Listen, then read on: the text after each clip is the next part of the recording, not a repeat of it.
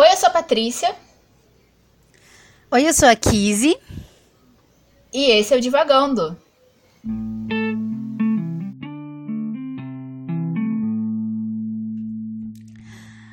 Olá, pessoal! Feliz 2022! Estamos aqui de volta nestas nossas férias, né? De, de início de ano, nossas férias de verão.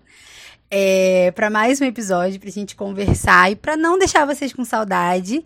A gente, agora em janeiro, mesmo de férias, estamos aqui com dois episódios especiais para vocês não terem saudade e a gente continuar divagando sobre os mais diferentes assuntos. Então, é, como as nossas boas-vindas, né? A gente deseja a todos um feliz ano novo, que 2022 é, chegue cheio de coisas boas e muitos livros, muitas leituras e principalmente muita conversa boa sobre os livros que a gente lê. E para começar esse primeiro episódio, nós vamos falar sobre Como Eu Era Antes de Você, da Jojo Moyes, que foi uma indicação de uma ouvinte nossa que está sempre aqui com a gente, a Nath. E é um livro mais contemporâneo, um pouco diferente do que a gente está acostumado a ler aqui. Mas, como sempre, eu acho que vai ser uma conversa bem interessante. Então, para a gente começar o episódio, Patrícia vai fazer o resumo deste livro e a partir daí vamos começar. Sim, eu vou fazer o resumo, mas antes, né, como é que se falou, feliz ano novo, que 2022 seja um ano Vamos ser realistas, né? Assim, um pouquinho menos complicado, um pouquinho mais tranquilo. Dificilmente vai ser, mas a gente tá aqui firme e forte com vocês para enfrentar os desafios da vida também, né? É, trazendo as nossas divagações, trazendo as nossas conversas e as nossas leituras. Então, estamos aqui para enfrentar mais um ano. Eu tentei ser, ser, ser positiva a astral e não rolou. Mas, enfim. pensa, talvez esse seja, seja a sua vibe positiva e alto astral. Já tá melhor do que muita coisa por aí. Realmente, realmente. Realmente. Mas como eu era antes você, né? É a história da Lu, eu não vou lembrar o sobrenome dela. Clark. Isso, da Lu Clark, que é uma, uma jovem, né, de 26 anos, que perde o emprego, ela é de uma cidadezinha, e ela perde o emprego de repente e a renda dela, basicamente, né, é a principal da família. É, o pai dela tá preocupado de perder o emprego, a irmã trabalha, mas tá nessa coisa de precisou parar a faculdade, quer voltar. Então ela é a principal renda dessa família. Então, quando ela perde o emprego, que ela gostava, era um emprego assim que pode não parecer grande coisa, mas era um emprego que ela gostava e se sentia bem fazendo ele ela precisa encontrar um novo emprego. E assim, ela vira cuidadora do Will. Eu tô ótima hoje com o nome. Enfim. Trainer. Isso. Do Will Trainer. Que também é um, um homem, né? Um rapaz que sofreu um acidente e ficou tetraplégico. E aí o livro vai acompanhar, né, esse, esse relacionamento, como ela se adequa a esse, a esse novo emprego como cuidadora, como ela e o Will começam a se entender um pouco melhor, né, e começar uma amizade, e posteriormente também existe uma questão ali mais romântica, né, na situação, e principalmente vai lidar com essa questão, né, o livro vai lidar com essa questão de como é a vida, né, de uma pessoa que perdeu os movimentos, né, basicamente quase todos os movimentos, é, e como que o Will lida com isso, né? E como a Lu vai lidar com isso também. Vocês sabem, a gente sempre faz um resumo muito breve, né, dos livros, é, só pra gente se nortear um pouco durante a nossa conversa. Mas eu vou começar perguntando pra Kizzy como foi a experiência de leitura dela, porque ela já teve uma ideia de como foi a minha. então, Kizzy, como foi a sua experiência? Olha. então, eu. É difícil. É difícil botar em palavras.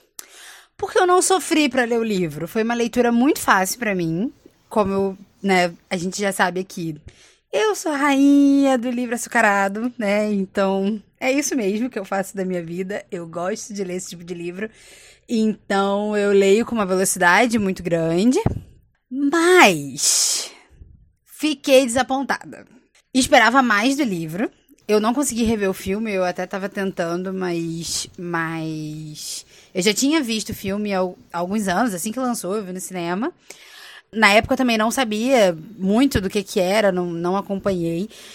Geralmente, os livros com livros e filmes, né, que geralmente envolvem alguma pessoa com alguma doença ou com alguma redução, né, na capacidade física e tudo mais. Geralmente eu, eu não chego nesses, nesses filmes, é mais em filme do que em livro, é muito fácil, que nem a Culpa das Estrelas. Eu li porque tava mesmo no hype da coisa, acho que li inclusive depois do filme, mas enfim. Eu vi o filme há muito tempo atrás, tentei ler o livro, mas era uma época que eu odiava a primeira pessoa com todas as minhas forças, eu não, não tava suportando ler livro em primeira pessoa. Então não aguentei, não fui pra frente. Eu acho que na época eu parei, eu lembro do livro, dos flashes do livro, até a parte que eles fazem uma tatuagem, e fora isso, parei por ali mesmo, não continuei o livro. E aí retornei agora para Divagando, e com a lembrança muito mais do filme do que do livro. E fiquei decepcionada. Com, não com o livro, não com o final, porque o final é o mesmo do filme. Não tem muita modificação. Não li os outros dois livros, né? Que descobri recentemente que tinham, inclusive. Eu sabia de um só, mas depois descobri que tinha outro. Mas fiquei decepcionada sobre como a história foi construída né, os argumentos ali, enfim, todo o contexto da história me decepcionou um bocado, assim. E aí eu terminei o livro e falei, tá, eu li tudo isso para isso. Tanto que eu comecei o livro, eu li, sei lá, 80% do livro em três dias. Eu li muito rápido. Quando eu fui vendo que eu não ia para lugar nenhum, né, que não tinha uma, uma construção assim. Eu não sei, eu não vou dizer que é boa ou que é ruim. Eu vou dizer que não é uma construção que eu teria feito, e aí por isso eu não gostei. Porque tem coisa que também que eu não teria feito, mas eu gosto. Mas eu não teria feito daquela forma. Eu, como escritora, eu, eu, eu não gosto muito de ler livro contemporâneo por causa disso, né? Eu acabo, enfim, comparando, né? Mas enfim. Mesmo que eu tivesse, né? Mesmo que o, os caminhos tivessem sido outros, eu não gostei muito da forma como foi feito. E aí me decepcionou. Não o final em si, mas como tudo foi construído, como tudo se deu, a forma como as coisas acontecem não não foi minha praia. Mas depois a gente continua falando sobre isso, porque eu quero saber como foi a sua experiência de leitura. Conte para os nossos ouvintes, Patrícia, que a gente está começando esse ano alto astral, super alto astral. Eu nunca li um livro tão difícil nesse podcast na minha vida. Acho que tirando, assim, Lolita, porque você. E olha que é um podcast que a gente leu Paraíso Perdido, Lolita e On the Road. Mas enfim. Exatamente, assim, eu acho que tirando o Lolita, que foi um livro assim que eu falei, eu não vou continuar agora, depois eu vou lendo aos poucos e tal. Foi muito difícil, foi muito difícil, foi muito difícil. Enquanto você tava falando, né, que você tinha parado da primeira vez por causa da primeira pessoa, é, narrativas em primeira pessoa me incomodam muito. E eu não tinha reparado nisso, né? Tipo, eu reparei que era em primeira pessoa quando eu comecei, mas eu não reparei, tipo, ah, essa foi a minha dificuldade, porque não foi a minha dificuldade. É, eu acho que, inclusive, a gente tem lido muitos livros em primeira pessoa pro podcast que não tem essa mesma dificuldade para mim. Mas eu acho que você tocou num ponto que é, foi a minha maior dificuldade, que é como a história foi se desenvolvendo, sabe? Como a, a autora foi desenvolvendo né, o livro em si e a história. Porque eu sinto que tem duas histórias misturadas ali. Tem a história do Will e das questões do Will com né, ter se tornado tetraplégico, como é difícil para ele, como ele tá sofrendo e a decisão que ele toma, né? E, e tudo que acontece é baseado nisso. E tem a história da Lu, que tem. Na verdade, são três histórias pensando aqui, né? Tem a história da Lu, da questão da família dela, de como ela vai se sustentar, vai sustentar a família, as questões dela com a irmã e tal. E aí tem o romance dos dois. Ou pior, não tem o romance dos dois.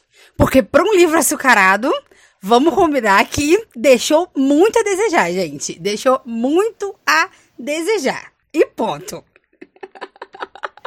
Mas eu tenho uma questão aí que eu vou falar depois. Ah, ok, mas eu só precisava, eu só precisava pontuar esta minha decepção.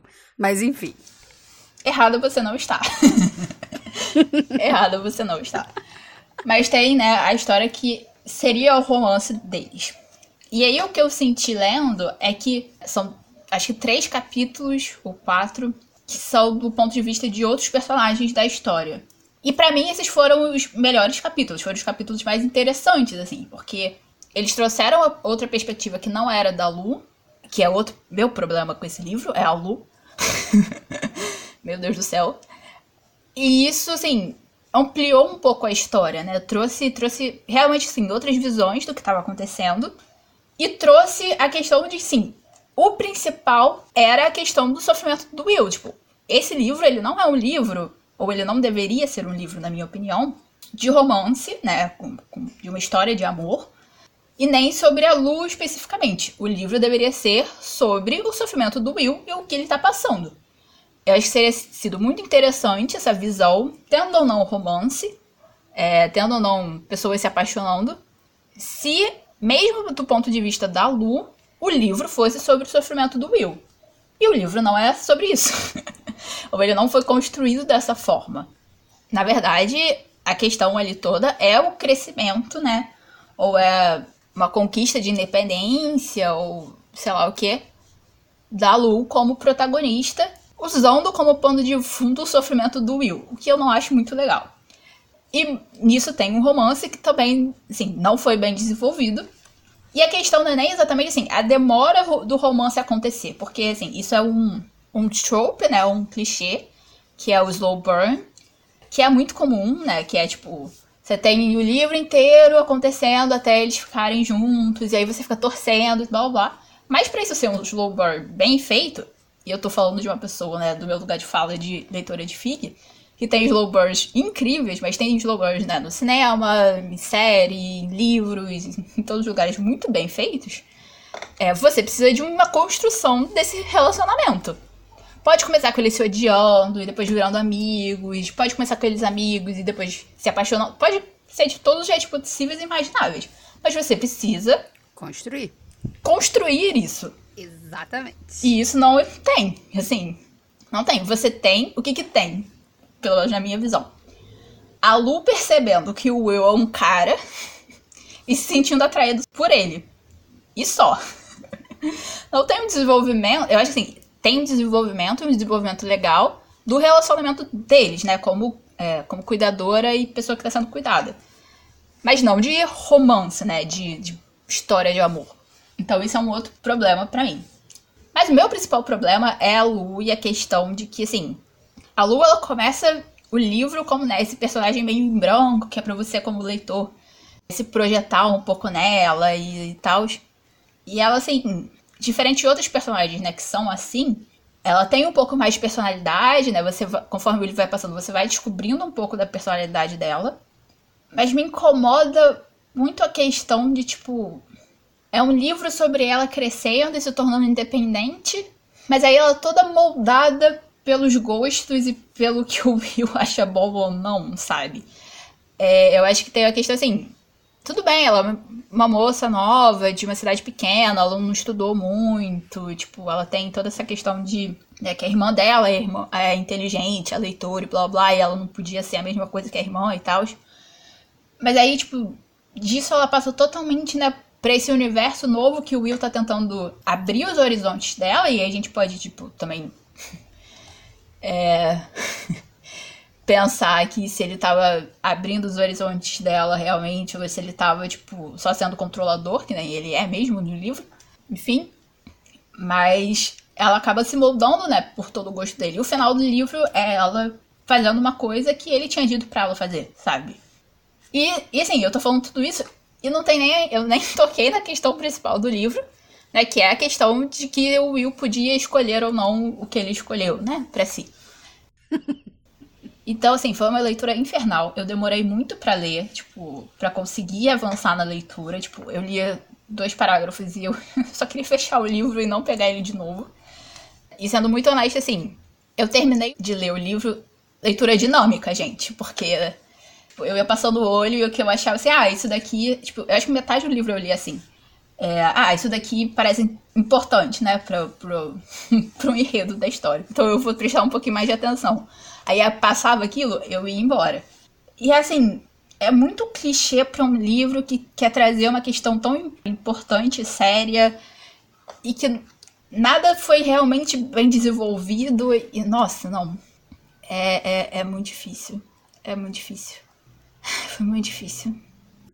Então, escutando é, tudo que a Patrícia disse, eu acho, a, a gente conversou, a gente acha importante talvez mencionar algumas coisas sobre o final do livro, sobre o desenrolar da história e o, o, o final mesmo. Então, pode conter spoilers bem grandes. Se você não se importa com spoiler, continua. Se você quer ler o livro e quer ver o filme, ou, enfim, quer a surpresa na hora da leitura, então para por aqui e depois que você vê o que você lê, você retorna e continua essa conversa com a gente, tá bem? Mas continuando aí na sua linha de pensamento, Patrícia, eu. Ai. Ai, eu não sei nem o que dizer. nem o que dizer, nem o que sentir. Porque assim, eu concordo muito quando você diz que existem muitas histórias acontecendo. E eu acho que esse é o maior erro do livro, assim. Tem muita coisa acontecendo e acaba que nada acontece. Porque nada é desenvolvido com profundidade, pelo menos no, no, na minha percepção. E aí tudo meio que fica por alto, né? Fica por cima, assim, da, da, das coisas. Então, ser em primeira pessoa, como você já disse, a gente já leu várias coisas aqui em primeira pessoa, que foram leituras, né, muito mais agradáveis. E nesse momento, né, nessa minha segunda leitura agora para o podcast, isso não me incomodou tanto, né? Eu acho que eu já me acostumei um pouco. Embora, é, mesmo os capítulos né, dos outros personagens, acho que foi da mãe, do pai do Will, da irmã da, da Lu e do fisioterapeuta. Acho que foram esses quatro. E tem o, o do próprio Will, né? Tem, são cinco, então. Que é o, o início. Então, embora esses capítulos sejam interessantes, eu, eu não gosto dessas coisas, acho que me confunde, eu. Enfim, preferências pessoais. Mas não foi isso que me incomodou mesmo, assim. Muitas coisas me incomodaram. Eu tentei fazer uma lista, mas eu tô tentando decidir por onde eu vou começar. Mas eu vou trazer a questão mesmo dessa, dessa escolha, né? Porque é realmente sobre o desenvolvimento da Lu a partir do que ela vê, ou pelo menos deveria ser, né? Esse desenvolvimento da Lu a partir do que ela vê, experimenta e conhece, abre os horizontes com o Will ao mesmo tempo que ela percebe o sofrimento dele, né? Eu acho que esse deveria ter sido o livro, ou enfim, esse foi o objetivo do livro. Mas eu achei, para uma pessoa tão importante, né, como é a importância do Will na história, o Will uma pessoa rasa, como construção de personagem mesmo, né? Eu entendo que a gente pode, né, botar ali a, a o mundo, né, olhar o, o, o Will pelo critério da dor, né? De que ele é uma pessoa que ficou tetraplégico do dia pra noite, tá com dor, né? E tá vendo a sua vida sendo reduzida a ser cuidado por outras pessoas. Mas acho que quando você escreve um livro sobre esse assunto, e ela se empenhou muito em mostrar que é possível viver bem ou razoavelmente bem sendo tetraplégico, né? Porque a, a Lu, conforme ela vai se interessando pelo Will, ela vai procurando, ela vai para sites, ela vai para fóruns, né? De, de conversas com pessoas que vão demonstrando como é possível viver com limitações e milhares de pessoas vivem com limitações. Então, ao mesmo tempo que ela se empenha em mostrar que é possível, eu achei que ela se, ela se empenhou em mostrar um Will que é isso, que a vida do Will se resumia a praticar esportes, ia viver a vida enlouquecidamente, né? E aí ele sofre por uma namorada de seis meses que deixou ele. Mas, sei lá, se eles tinham seis meses juntos, né? Acho que nem isso, né? Foi a namorada mais longa que ele teve. Mas não é isso que o, o, o desenrolar, né? Ele não gosta dela, ele, sei lá tudo isso me pareceu muito vago, assim, né? É, eu acho que em vez de contratarem uma cuidadora, eles tinham que ter obrigado uma terapeuta a ficar, né? Vamos contratar uma psicóloga para ficar com o Will na casa dele, Porque era disso que ele precisava, de uma terapia para se entender, mesmo para tomar, né? Porque a grande decisão, e aí tá o grande spoiler. A grande decisão que o Will quer tomar é de eutanásia, né? O nome? Acho que é isso. Eu acho que é mais um suicídio assistido, né? Do que uma eutanásia. Suicídio assistido? Tem isso? Tem diferença? Não sei, fico questionando. Hum, eu tô procurando aqui no Google. Não, a definição, de acordo com o Wikipedia, é Eutanásia é o ato intencional de proporcionar a alguém uma morte indolor para aliviar o sofrimento causado por uma doença incurável ou dolorosa. Geralmente, a eutanásia é realizada por um profissional de saúde mediante pedido expresso da pessoa doente. É uma forma mais. É, e tem outro lugar que está dizendo que é uma forma. Uma, uma, o objetivo é garantir uma morte mais humanizada, com menos sofrimento, né? E geralmente para portadores de, doença, de doenças incuráveis.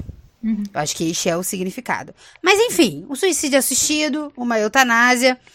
Deem o nome que vocês quiserem, mas essa é a grande questão. Ele quer ir para um lugar na Suíça onde ele pode fazer isso, onde ele pode morrer com dignidade, porque ele já tentou cometer um suicídio e a mãe dele ficou desesperada, então ele pede seis, a mãe pede a ele seis meses e é o tempo que ele dá à mãe, porque depois ele vai para esse lugar pra morrer com dignidade. Então é isso. E é isso que se resume a vida dele, né? Ao fato de querer morrer. Então, realmente, eu acho que ele precisava de uma terapia, além de uma cuidadora. Eu entendo a necessidade da cuidadora para ele não se matar, mas. É, e até para ajudar nas outras coisas, mas faltou uma terapia. Mas, enfim. Antes de você continuar sua lista. A minha, minha lista é enorme.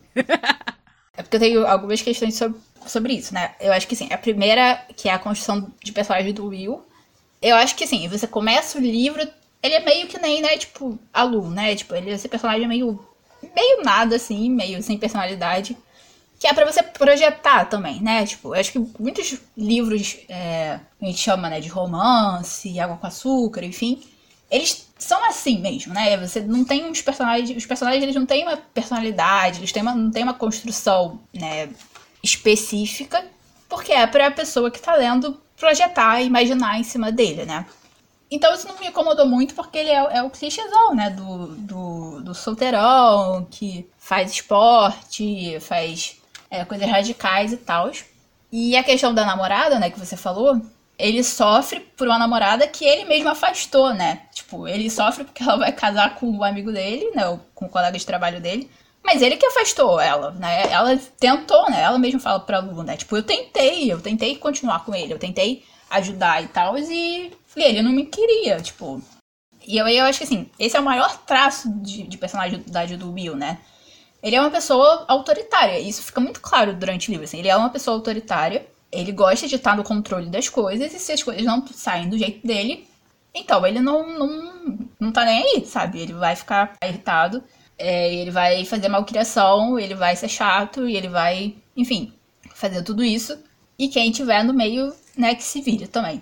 E aí a, a, a minha questão, né, tipo, com a decisão dele em si não é, né, que é o, a, o problema da, da Lu ou da, dos pais dele, né, que tem uma discussão, porque a mãe não quer que ele se mate, mas o pai tá tipo, cara, se ele quer fazer, a gente não tem muito, né, o que fazer e tal. A minha questão nisso tudo é. Não lembro qual era a minha questão nisso tudo. Mas a minha questão principal, com a questão da terapia que você falou, é porque eu pensei várias coisas que eu tava lendo o livro e depois eu falei, cara, não importa, sabe? tipo, esse livro não. No final das contas, ele nem fede nem cheira, sabe? Não importa porque eu odiei, mas enfim. Bem, ele. Então já temos o, o veredito, né? A Kizzy odiou. Pra mim ele não fede nem cheira. Não, eu tô falando, eu tô falando que é você. Não, eu tô dizendo. A minha fala é que é como se você estivesse lendo. Ah, isso, nada desses pensamentos importa porque eu odiei isso aqui. Então é isso, vida que segue, esqueci tudo que eu pensei. Ah, tá. Porque eu ainda tô numa relação de amor e ódio. Mais de ódio do que do amor, mas enfim. Entendi. Mas aí a questão, tipo assim, em algum momento ele fala, né? O Will fala que ele viu algum psicólogo, um psiquiatra, provavelmente depois da tentativa de suicídio dele. E aí o que me incomoda, e me incomodou do início ao fim do livro, é o seguinte: você não contrata alguém para ficar de olho num suicida sem contar para essa pessoa que essa pessoa tentou se suicidar. Sim. Ponto. Sim. Ponto. Isso não existe, gente. Isso não existe. Eu entendo assim, ricos britânicos não querem que, sei lá, é, a história vaze, não quer, né, que tenha rumores, não quer blá, blá reputação. Tá. Eu entendo que isso funcione, tipo, entre aspas, na ficção. Mas você não contrata uma pessoa para ficar de olho em alguém que tentou se suicidar. Você fala para essa pessoa que a pessoa, tipo, não pode ficar mais de 15 minutos sozinha. E você não explica por porquê. O enfermeiro que tá cuidando dele não explica para você porquê. E você não se demite porque você foi contratado por uma coisa que você não sabia o que, que era. Você se demite porque você descobre que o cara se deu seis meses, ou deu seis meses pra família, para fazer o suicídio assistido. Gente, isso, isso é a coisa mais irreal de todas. Assim, é muito irreal. não faz o menor sentido. É, é, não faz. Eu escrevi várias vezes de comentário no livro. Você não contrata alguém para ficar de olho num suicida sem falar para essa pessoa que ela tem que ficar de olho no suicida. É. Porque Assim, a, a mãe dele, o que eu vejo ali quando ela contrata a Lu, é isso, né? Ela, ela quer alguém que traga vida pro filho, né? Uhum. Mas a, acho que a outra coisa, a grande coisa, na verdade, que, que me incomoda, né? Além dessa, dessa. E aí, o que eu quero dizer com essa personalidade do Will é que isso, dentro do livro, dentro da construção do livro, já é uma missão falida, né? Porque, como tem 300 milhões de histórias acontecendo, não existe nenhuma troca e, e, isso é vital. Qualquer pessoa aí que leia fanfic, que leia Tiquelite, que goste de Friends to Lovers, Enemies to Lovers, Sim. sabe que a primeira coisa, gente, é a regra básica do romance. Um tem que, tem que mudar alguma coisa no outro, né? Um tem que, tem que, ai, sei lá, não gostava de passear, agora eu gosto um tem que, tem que acrescentar alguma coisa no outro, porque senão não funciona, gente. Não, não, o romance não engata ali no livro. Então, assim, é, essa, essa missão é falida porque é isso, né? Como você falou. O Will é esse personagem autoritário. A Lu passa metade do livro sem saber o que, está acontecendo. Se deixando influenciar por ele, o que ok, né? Esse não é o grande problema. Mas, para mim, o que implica nisso tudo, assim, a grande razão de toda essa, essa discussão é que é um livro de pessoas egoístas. Sim. Todo mundo nesse livro é egoísta. Exceto a única pessoa que deveria ser egoísta, que é a Lu. Pra mim, na, na minha concepção. Discordo, mas continua. Porque é isso. A Lu é a pessoa, tipo, que ficou em casa. A parte de perder o emprego sustentou a casa, ok. Mas é a pessoa que abriu mão de um monte de coisa por conta da irmã. É quem sai de casa pra irmã ficar no, no, no quarto, né? E é, essa dinâmica da família da Lu me deixava de, de cabelo em pé. Mas nada contra a gente dar suporte a uma mãe solteira, mas existe limite para tudo nessa vida. Uma coisa é dar suporte para mãe solteira, outra coisa é não valorizar, né, as outras pessoas da casa só porque a filha gênio teve filho, como mesmo a tia Lu diz antes da hora.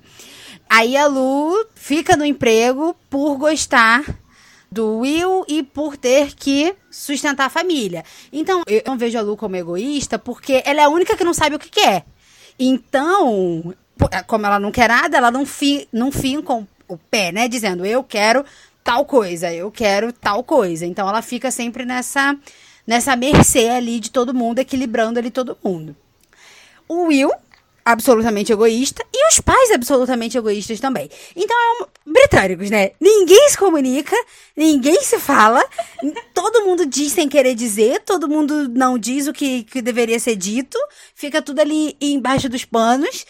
E é isso, assim. E é uma, uma história de pessoas egoístas onde a grande missão que o Will tem pra Lu é isso, ela pensar nela mesma. Ok, concordo. Mas ela não é rica, né? Como ele, a ponto disso. Existe uma estrutura familiar que ela precisa dar conta. Sem contar todas as coisas que aconteceram na vida da Lu para sensibilizar a história dela e o porquê ela continuou na, na cidadezinha. E eu sei que é um recurso muito utilizado, particularmente eu já utilizei também. Não gosto disso, desde que eu me dei conta que é um recurso muito utilizado. Não gosto disso, não me orgulho de ter feito e critico todas as pessoas que fazem, porque. Não critico, mas enfim. julgo um pouco. Sei que todo mundo usa, porque é. Enfim, é o que se faz, né? Infelizmente. Mas acho que poderia ser um pouquinho mais criativo. Mas por que, você não acha que a Lu é a única que não é egoísta? Diga para mim. Eu acho que ela é egoísta porque ela mesmo sabendo, né, que, que o desejo do Will. Eu entendo assim, primeiro ela foi contratada para isso, né? para tentar convencer ele de não se matar. Ok. É, mas a partir do momento que ela se interessa por ele, ela fez tudo para tentar convencer ele a não fazer o que ele queria. A gente pode discordar ou discordar dos motivos do Will, a gente pode discutir eles aqui, a gente pode falar que ele é macho escroto, a gente pode falar um monte de coisa do Will. Mas a vida era dele e ele era uma pessoa sã. Então, ele tem todo o direito, né, assim, se ele fosse uma pessoa real, né? Ele teria todo o direito de escolher o destino da vida dele. A gente pode discordar, pode não discordar, pode discordar, concordar um pouco, discordar um pouco. Eu entendo mais a situação dele como uma pessoa, né, depressiva, e aí ele né, tem um motivo a mais em cima dessa depressão para se matar ou não, e aí a gente pode discutir questões em relação a isso. É, mas ele é uma pessoa só e ele podia decidir ou não. Eu acho, assim, a partir do momento né, que ela descobre e ela conscientemente né, tá fazendo esforços para mostrar pro Will que a vida vale a pena, eu acho um esforço nobre. Mas desrespeita a vontade dele, né? E aí é o momento assim, ah, o Will foi a primeira coisa que ela descobriu que ela queria, né, na vida. E aí ela foi e bateu o pé. E a gente pode mostrar que isso é o, o, entre aspas, o desenvolvimento dela. Mas eu não acho, né, que dentro de uma história o desenvolvimento ele chegue num ponto, né? E aí por isso sim, tem outros livros, a gente não sabe o que acontece nos outros livros. Eu imagino que assim, provavelmente em cada um dos dois, ela voltou quase que no início para refazer tudo que aconteceu é, de outras formas. Mas eu, eu acredito que ela é, é uma pessoa egoísta porque ela desrespeitou o principal desejo do Will, sabe? É, e aí só no momento em que ela tinha sofrido por isso, blá blá, blá ela vai e resolve ir, tipo, no momento final ela vai. Mas eu acho que sim, mais do que isso, é. Ela a vida inteira invejou a irmã por coisas, simplesmente porque ela não tinha capacidade por si só de fazer as coisas que a irmã tinha feito. Tipo, ela não foi para faculdade porque é a irmã dela que foi para faculdade. Ela não lia né, os livros porque a irmã dela lia antes. Ela não ia bem no colégio porque os, né, os professores ficavam comparando ela com a irmã. E assim, de uma pessoa que tem baixa autoestima, eu entendo você, tipo, não achar se achar capaz das coisas, sabe? Mas. Não sei, eu sei que o meu argumento talvez não faça muito sentido, mas eu não acho que ela. talvez seja mais, tipo, um, um sexto sentido em relação ao Lu do que realmente, sei lá, alguma coisa do livro. Mas enfim, eu não acho que ela seja uma pessoa. que não seja a única personagem egoísta, porque realmente, assim. É, eu acho. E eu, eu acho que. Não, continua, pode terminar. Não, eu sou, eu sei lá, eu não sei o que eu tô falando, mas pode falar. é, eu acho que assim, realmente, isso o próprio Will diz pra ela. Eu não, eu não acredito ela como sendo dentro desse grupo do, dos egoístas, porque, até onde eu entendi, assim, do livro, esse é o momento dela, né? O, momento de egoísmo dela é ela dizendo pro Will tipo, o meu amor não basta, né? Porque é isso que ela diz para ele. Então, o eu te amar e você me amar não basta para você viver. E ele vira e diz não. E ela fica puta e ok. É o direito dela ficar puta e ela vai embora e deixa ele viver. Porque também ela não é obrigada a. Ela não roubou ele, sequestrou ele e pediu ele de se matar. É isso aí. Se você quiser fazer isso da sua vida, ok. Beijo, tchau. Não, também não sou obrigada. Que é, querendo ou não, um reflexo do que ele ensinou para ela. Sim. Né? Porque é, tem uma, uma cena, por exemplo, que ela tá dando comida para ele e ela tá escondendo a cenoura na comida. E ele fala: Por que, que você tá escondendo a cenoura na comida? Aí. E aí ela para pra pensar: realmente, eu faço isso com meu sobrinho de, sei lá, 5 anos que precisa comer cenoura. O Will é um homem, se ele não quer comer cenoura, ele não come, né? Se ele quer comer só batata, ele que coma. Né? Então tem essa, essas coisas, mas são coisas que ela vai percebendo, né? E aí é isso. Isso é uma construção de um relacionamento, né? Não que todo o resto tenha funcionado. Mas, tipo, essas coisas, olha, olha o que, que você tá fazendo, né? E isso não teve briga, não teve nada. Teve, eram os dois numa conversa no dia a dia né? Então isso vai construindo, deveria ir construindo o relacionamento deles. É, então é por isso assim que eu não que eu não não enquadro ela, porque as pessoas começam dessa forma, né?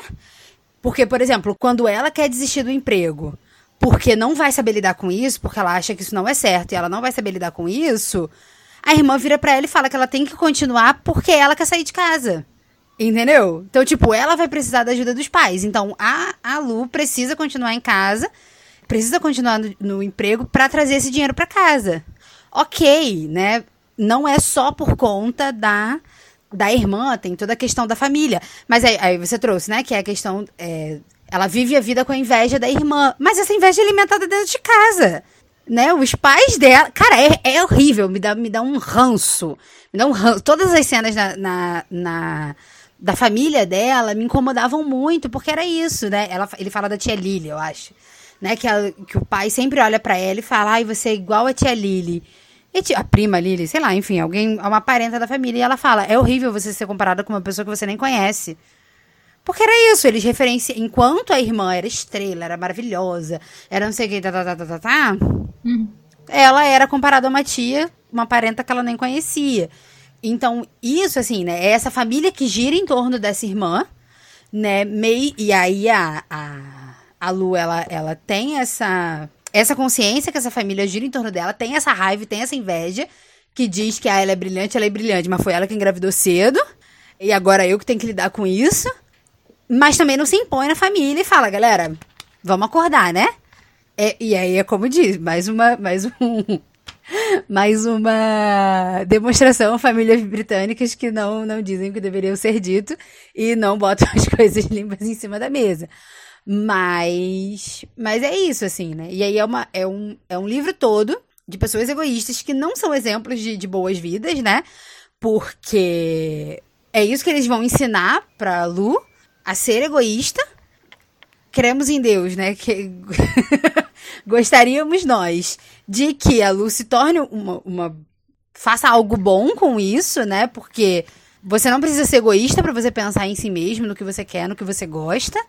O egoísmo vai um pouco além disso, vai muito além disso. Mas, dada a situação, para mim a Lu tinha mesmo que, que pensar ali um pouco no que ela queria, no que ela gostava, né? E, e tudo mais. Uhum. Sim, sim, eu, eu concordo. O que a Lu precisava era pensar nela mesma. E de terapia, porque ela sofreu um trauma e ela precisava trabalhar esse trauma, né? que foi o que você falou, né? Do recurso de muito utilizado, infelizmente, de. E aí é horrível, porque é pra, é pra qualquer coisa, que é o estupro de uma mulher. E não deveria ser. A gente precisa quebrar o ciclo de violência inclusive dentro da literatura, tipo, contra as mulheres. Estupro e abuso não são os únicos motivos pelos quais as mulheres crescem ou vão atrás da própria vida, por favor. Você, escritor que está ouvindo a gente, faça como a Kizzy. Eu já me arrependi. Se arrependa se você já utilizou. e, e vai em frente nesse sentido também. E eu acho que, sim, eu acho que o meu principal argumento da Lu ser egoísta é porque ela não teve antes oportunidade de ser egoísta, né? Ela vivia essa, esse mundinho, né? Que era aquela cidadezinha, a família dela e tal. E não tinha oportunidade. E quando ela teve, ela foi. E eu acho que o que a Cris estava falando, né? Da questão, tipo assim, você pode pensar em você mesmo sem ser egoísta.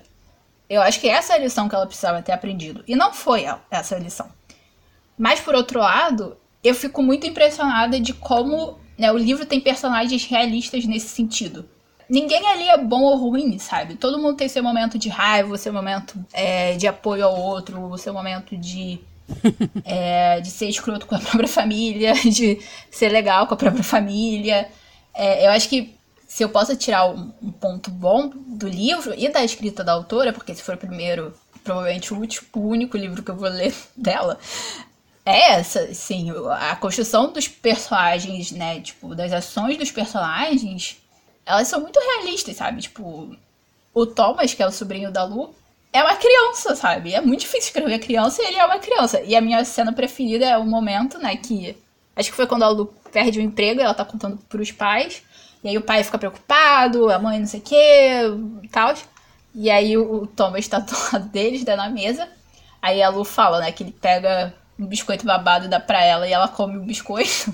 eu falei, cara, isso é muito real, sabe? Isso é muito, tipo, você cuidando de uma criança, sabe? É isso que acontece. A criança, a única forma que ela tem de te consolar é te dar um biscoito babado. E você come porque é a única forma que você tá tendo de consolo naquele momento.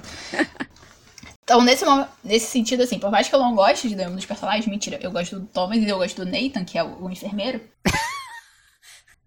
Todos os outros, eles são muito, tipo. Eles são muito realistas, sabe? Eles são muito pessoas reais que você pode encontrar na sua vida. Sim. Eu gosto, você falou do Nathan, que é o enfermeiro, eu gosto dele também simplesmente porque ele é a cara do proletariado. Porque ele diz: olha só, meu trabalho é de tal hora a tal hora. Entre esse horário, eu estou estudando. Se precisar, me ligue, mas por favor, não me liga. E é isso. Eu acho que essa é a essência do, do trabalhador. mas enfim, é, essa, isso, isso eu devo concordar. Esse é um elogio que precisamos fazer à autora. De que realmente, assim, é, é, são, são personagens realmente muito humanos. E a relação, né, por mais que seja uma relação ali de é, que a, que a Lu tenha inveja, né, de como a, a irmã é tratada, elas se resolvem também, né? Tipo assim, existem as brigas, né, de você não vai precisar desse quarto porque você vai estar na faculdade, então eu mereço esse quarto. Mas é, existem os momentos de apoio, né? Existem os momentos onde uma pode contar com a outra, seja né, com as questões do Will, seja com as questões do, do, do Thomas, com as questões da faculdade, né? Inclusive, a irmã é quem dá mais apoio pra Lu mudar de vida, né? Porque quando a Lu diz, ah, porque eu queria. É, será que a faculdade me aceita de volta, né? A, a irmã não bota ela pra baixo, né? Ela fala: olha, acho que você pode ser o, o, o perfil que eles estão procurando, uma, uma aluna tardia, né? E é isso, sabe? Elas estão ali se engalfinhando, né? Porque é isso que acontece. Mas, na hora do vamos ver mesmo, foi a, a, a Trina que virou e falou: olha. É possível, né? Eu vou te aqui, vou aqui te apresentar a biblioteca, toma aqui meu cartão da biblioteca e vai lá pesquisar, vai lá enfim, tocar tua vida pra frente. Seja por conta do Will, né? Pra pesquisar as coisas do Will, pra os passeios e os problemas que poderiam acarretar, seja para construir uma vida para ela, né? Então, realmente, isso, isso a autora fez, né? Esses, esses personagens que não existe o vilão, não existe não existe o mocinho, né? Existem essas pessoas querendo viver. E realmente, assim, me irritou a questão do estupro da Lu, porque não precisava. Não, não era um recurso que precisava. Só o fato dela ser menosprezada pelos pais né, em relação à irmã e se sentir menosprezada, né? Ela sempre ser comparada pelos pais e se sentir menosprezada já era o suficiente para ela não acreditar que ela poderia dar conta de ter uma vida diferente.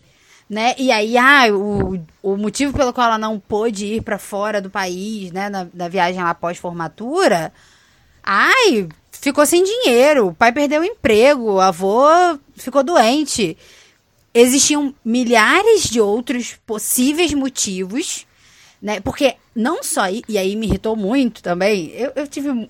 Com essa questão, eu fiquei bem, bem, bem irritada. O resto do livro eu só fiquei decepcionada mesmo. Mas principalmente as questões da roupa dela. Né? Ela se veste de modo característico. É um modo característico que ela tem desde criança, porque as famosas meias de abelhinha era uma coisa que ela gostava quando ela era criança, né? Então ela, ela gostava de roupas que chamassem atenção. Ela gostava lá da bota lilás com purpurina. Era uma característica dela. Que a adolescência faz o quê? Tira da gente. Ok, tá tudo certo. Mas ela voltar com isso é, só por conta, né? Pra não atrair mais os homens, né? Tira dela, é, é, infantiliza ela e ainda reforça que você precisa se vestir de determinada forma para ser respeitada, para ser vista como adulta, né? E eu, como uma, uma seguidora fiel do Repete Roupa, que é, é um Instagram que fala justamente sobre você se vestir da forma que você quer, da forma que você se expressa e, e e fala, né? A forma, a, a forma como você se veste fala sobre quem você é e do que você gosta. E não tem paleta de cor, não tem desfile de grife que reduza, né? Que, que traduza quem você é. Eu, como esta, esta seguidora, leitora fiel do blog, eu, eu me vi indignada, né, com é, esse recurso é, sendo utilizado desta forma, né? Porque era uma coisa que ela gostava antes, né? Que ela mudou, porque todo adolescente passa pela sua fase meio estranha.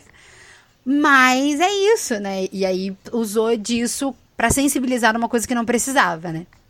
E aí isso me irritou bastante. O resto foi só uma grande decepção mesmo, porque eu esperava mais romance, eu esperava uma construção melhor, até para justificar o amor não basta né? Eu, eu lembro que quando eu vi o filme, eu gostei muito desse argumento dele, né? E eu lembro que eu vi, e aí eu, eu sou coração de pedra, né? Eu não derramei uma lágrima. Eu sou coração de pedra, não. Às vezes eu sou coração de pedra, porque eu já chorei horrores nesse podcast. Mas eu lembro que quando eu vi o filme e quando eu li o livro, eu não derramei uma lágrima, né? E aí, eu lembro que quando eu vi o filme, eu falei, ah, beleza, eles se gostaram. A construção do romance entre eles, dessa tensão sexual, né, desse interesse um pelo outro, no filme, pelo que eu lembro, é melhor construída.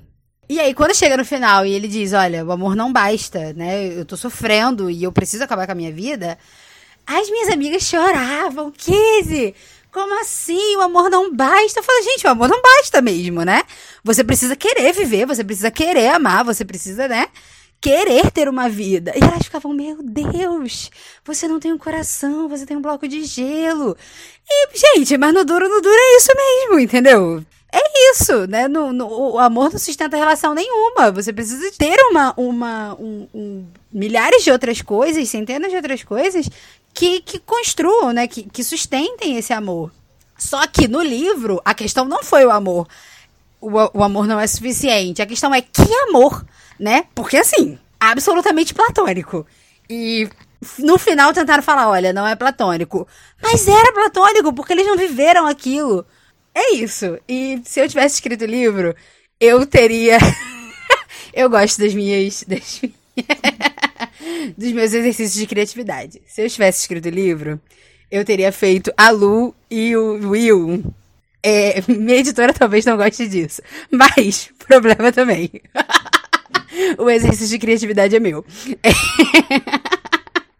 Ela fala isso na cara da editora dela, mas tudo bem. Exatamente. Como eu não vou escrever esse livro, então tá tudo certo. Mas eu terei, eu teria feito a Lu e o Will se entenderem um pouco antes. E, tipo assim, olha, tá bom, eu, já que a gente tá se amando aqui, a gente tá vivendo esse lugar, esse, esse negócio legal, então eu vou estender meu prazo de vida por mais três meses. E a gente vive isso aqui e vai ser bacana, mas depois para mim não dá, é o máximo que eu vou aguentar. E é isso. Pronto, e aí eles viveriam realmente alguma coisa. E no final, ok, a gente viveu esse amor, mas a vida continua, a sua vida continua, a minha vida não continua. E é isso. E teria tido uma construção melhor do romance. Como eu não vou escrever esse livro, não, não precisa muito a minha editora gostar desse final. Mas eu ia ficar satisfeita. Seria um final alternativo para este livro e para mim um desenvolvimento alternativo. A pessoa acordou corajosa hoje. Não, eu acho que teria, teria sido um, um final melhor. Eu acho que a questão, assim, é... eu não vi o filme. Eu senti, assim, sabe quando você sente o olho arder, assim, que talvez você comece a chorar ou não, tipo... Só quando ela tava lendo a carta no final, em Paris. Acho que mais pelas coisas que ele fala dela do que realmente, sei lá, pelo relacionamentos ou não. Mas eu, eu concordo com o seu final, porque eu não vou dizer nem que é um que é tipo que é um romance platônico. Não é um romance. Não tem amor ali. A Lu passou, tipo, eu me sinto atraída pelo Will para eu tenho um fogo no cu pelo Will. Só isso. Meu Deus, gente. Eu não sinto que ela, tipo, se apaixonou de verdade por ele. Eu acho que ela acha que se apaixonou por ele porque ela não teve, sei lá, experiência o suficiente ou porque. É... Não vou nem dizer assim, dizer não teve experiência suficiente, mas assim, ela se sentia em relação ao Will um pouquinho mais profundamente do que ela se sentiu durante os sete anos de namoro com o namorado embuste dela. Mas, tipo, não chegou a ser, tipo, ah, o amor, ela ama ele. Não, tipo, ela tava talvez num processo de se apaixonar por ele, sabe? É, e quando ele fala, quando ela fala, né, tipo, ah, o meu amor não basta, e ele fala que não, é porque eu assim, ele gostava dela de alguma forma, mas também não tinha chegado a esse ponto de ser, né, tipo. Acho que ele não tinha nem se apaixonado por ela. Ele começou a gostar dela e começou a fazer as coisas que ela queria fazer com ele porque ele gostava dela e ponto, assim, não chegou a esse ponto. Primeiro, realmente, pelo que a Kizzy falou, assim, eles não tiveram tempo de desenvolver um romance, de ter um relacionamento afetivo sexual, até porque sexual seria mais difícil mesmo. Mas eles não tiveram tempo de desenvolver um relacionamento afetivo de verdade. É, nesse sentido.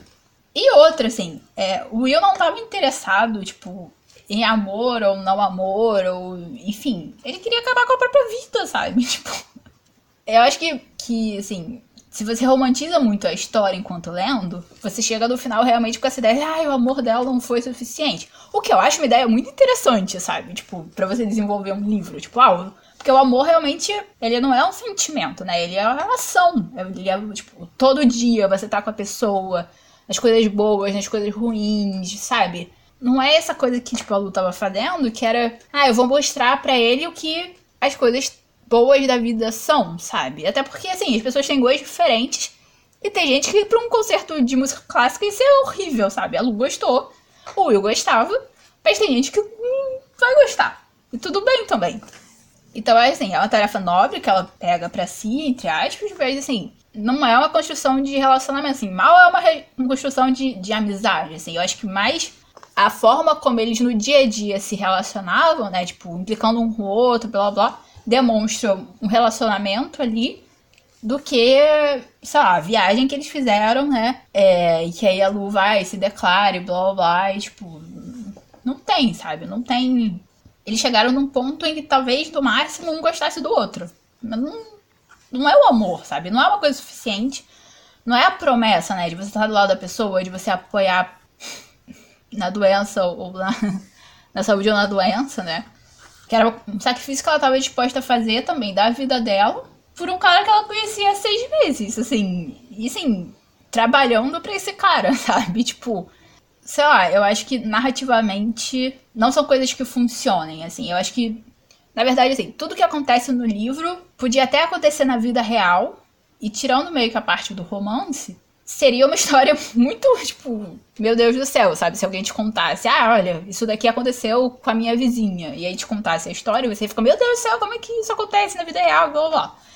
Mas narrativamente, né, como livro, é muito. É, é o que a gente tem falado desde o início, sabe? Tipo, é, é muito enredo junto e que não casa um com o outro, sabe? Não. E essa foi a minha dificuldade, voltando, fazendo o círculo do episódio todo. Esse foi o, o meu problema. É. Eu acho que até eles teriam tempo, assim, né? Porque, tudo bem, eles, come... eles têm um prazo de seis meses aí que eles estão convivendo, né? Mas eu acho que foi uma escolha da autora também não justificar o Will. Uhum. E aí, talvez seja um, um, spoiler de um outro livro. Então, pula os próximos segundos se você não quiser ouvir um spoiler sobre é, Os Sete Maridos de Evelyn Hugo. Mas, em Os Sete Maridos de Evelyn Hugo, a gente entende por que ela quer se matar. Sim. Enquanto, com o Will, existe todo um argumento de que o Will não precisava fazer isso. Sim né? Então, o tempo que é de leitura que você dedica, que, que é dedicado a ela explicar quais são as formas de, de possíveis vidas de um, tetra, de um tetraplégico, os possíveis passeios, quais são os cuidados, é, quais são as enfermidades, tudo isso e quais são as soluções para essas coisas, porque ela apresenta as soluções, né? Principalmente naquelas conversas dos fóruns, eles vão falando, olha, Beleza, a gente tem pneumonia, então tem que ter cuidado com isso, com aquilo, tá, tá, tá, tá, tá, tá. E acontece, e, e vai falando sobre isso, né? As dificuldades e as soluções, mesmo situa sendo situações ruins, são apresentadas. Então você termina o livro dizendo: o Will não precisava fazer isso. Não só pelo amor dele pela Lu, mas porque existia possibilidade. Ele tinha dinheiro, ele tinha uma casa só para ele, ele podia viajar pro, pro planeta que ele quisesse, ele podia. Pro planeta, pro país que ele quisesse. Ele podia trabalhar, ele podia fazer várias coisas. Mas ele não queria. né? O, o cerne do, do livro é isso. O Will não queria, né? E aí o tempo que ela perde, que o livro perde dizendo essas coisas, te induzem a, a discordar do Will, né? Te induzem a sofrer com a, a Lu e não justificam, né? O que não, não te faz entender o que o Will fez. E, e aí é isso que eu acho complicado. Eu acho que eles teriam um tempo, mesmo que no final ele ainda assim dissesse o amor não é suficiente, eu escolho fazer isso comigo mesmo, eles teriam tempo, né, de, de viver isso, por pouco que seja, por mais efêmero que tivesse sido esse amor, se não tivesse perdido tanto tempo discutindo quais eram as possibilidades dele viver. Se ela tivesse descoberto isso lá no início dos seis meses, se a mãe tivesse contratado e falava, olha, ele quer se matar, e olha, não é uma questão de, de qualidade de vida, porque a gente tem como proporcionar qualidade de vida para ele, é uma questão emocional, é uma questão psicológica, o livro seria outro, né? A, a, o desenvolvimento do livro seria outro. Então, é muito sobre isso também, né? Sobre oh, as escolhas que, que foram feitas mesmo na narrativa. E eu acho que é por isso que, ela, que o livro se perde um pouco. Um pouco, um pouco não, o livro se, se, se perde muito. E por isso a decepção, assim, porque é uma história que tinha tudo para ser incrível, né? Tipo, aborda assuntos que eu não sabia, mas que me fascina muito. E não foi. E aí eu, eu tô dizendo que eu não sabia disso, porque, enfim, tem algumas temáticas similares nos Sete Maridos de Evelyn Hugo. E eu tava vendo, eu, eu atualmente eu voltei a ser noveleira, né? Então. eu vi Bom Sucesso, né? Uma novela da Globo que passou em 2019. E Bom Sucesso não trata necessariamente sobre a pessoa querer se matar, né? Mas fala sobre essa questão. Estou morrendo, eu tenho seis meses de vida. E é muito parecido, né? Então a gente tem o Antônio Fagundes, que tem seis meses de vida. E ele contrata a Grazi Massafera pra, enfim, ensinar ele a viver. Então, assim, se você quer ver algo com matemática parecida e talvez melhor desenvolvida, veja Bom Sucesso. tem, tem discussões interessantes. Eu entendo tudo, tudo né, que você fala. E eu acho que assim, o meu último ponto em relação a isso é que, pra mim, pelo menos lendo o livro, tipo, o Will é uma pessoa que desistiu de viver. Com todos os recursos, com tudo que a, a Lu vai atrás, com tudo né, que podia ou não ser feito. Ele é uma pessoa que ele desistiu de, de viver. E realmente você tentar argumentar com uma pessoa assim é muito difícil, assim. Eu, eu acredito que seja. que ele tem um quadro depressivo, e eu acho. Eu não sei como é que isso é na realidade, né?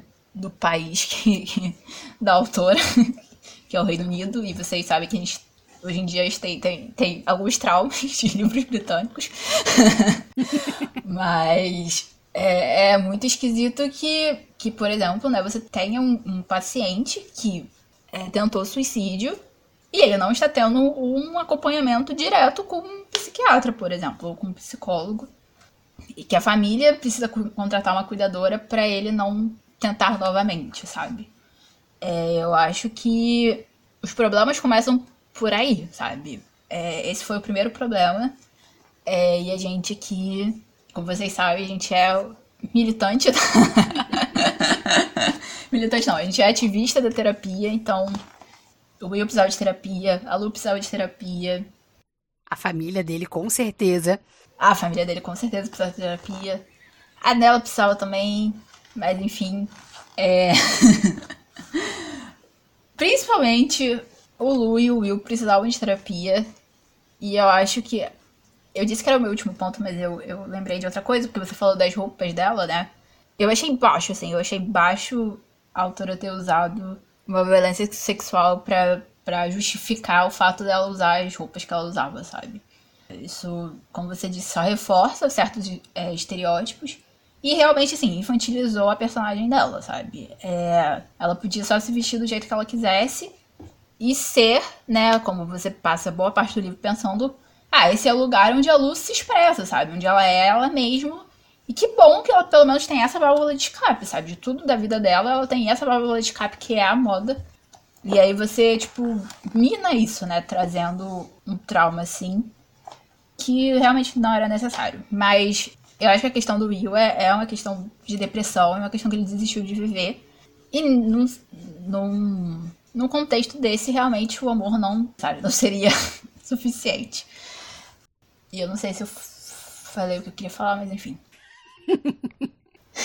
e aí é nesse, nesse ponto, meio que não ponto, que eu já não sei mais como ficou o que eu disse. É, a gente termina a nossa conversa, né, sobre como eu era antes você. A gente trouxe alguns os principais temas do livro, né, como a eutanásia, o suicídio assistido do Will, a questão de construção de personalidade dos personagens, a questão que eu acho que eu acho que a Kiz concordou comigo, assim, é mais grave que é a construção do enredo em si, que não deu muito certo. Então a gente conclui esse episódio, né, com o livro não nem cheira para mim, no final das contas. A Kiz tem uma relação de amor e ódio pesando pro ódio. Na verdade, pesando pra decepção. É, exatamente. Pesando no amor e no ódio. Eu tô mais decepcionada que com raiva. no amor e no ódio, mas principalmente decepcionada. então, essa foi a nossa conversa. E se você leu ou quer ler, ou viu o filme, ou quiser falar o que você quiser sobre como eu era ante você, como que os nossos ouvintes podem fazer, Kizzy? Vocês podem conversar com a gente pelas nossas redes sociais. É, nós estamos presentes no Instagram e no Twitter, no arroba Divagando Livro, prontas para ouvir o que vocês têm a dizer. Então, se você ainda não leu o livro, mas ficou curiosa, porque, enfim, né? A gente meio que acabou com.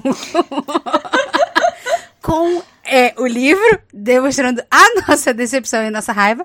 Mas se você mesmo assim tem comentários e concordando ou discordando, Pode vir falar também que você adorou o livro, que ele era tudo de bom na sua vida. Nós estamos, né, nessas redes sociais, você pode vir falar com a gente e a gente troca uma ideia e vai ser bem legal continuar esta divagação com vocês. Com certeza. E continuando o nosso mês de janeiro de férias, mas com a nossa presença ainda, né? Dos ouvidos de vocês. É, a gente tem um episódio daqui a 15 dias muito, muito, muito, muito, muito, muito especial. E aí agora eu sou mais emocionada do que eu, enquanto eu tava lendo o livro inteiro falando isso. Porque esse vai ser o nosso primeiro né, episódio presencial. Vai ser o primeiro episódio que eu e a Kizzy vamos gravar juntas, de frente uma para outra, ao vivo, como ela gosta de dizer. É, então vai ser muito especial. Então, mas vocês vão sentir nossa, as nossas vozinhas, tipo, embargadas de emoção. A gente promete que a gente não vai chorar todo, todo o episódio, talvez só um pouquinho dele. Porque, ah, eu nem te falei, eu fiz a pesquisa. A última vez que a gente se viu presencialmente, cara a cara, foi no início de 2020. Eu pesquisei no WhatsApp, na nossa conversa, porque é isso que eu faço, não é mesmo? Quando não tem nada para fazer. E nós nos vimos em janeiro ou fevereiro de 2020, antes da pandemia. Então aí a gente está quase dois anos sem se ver.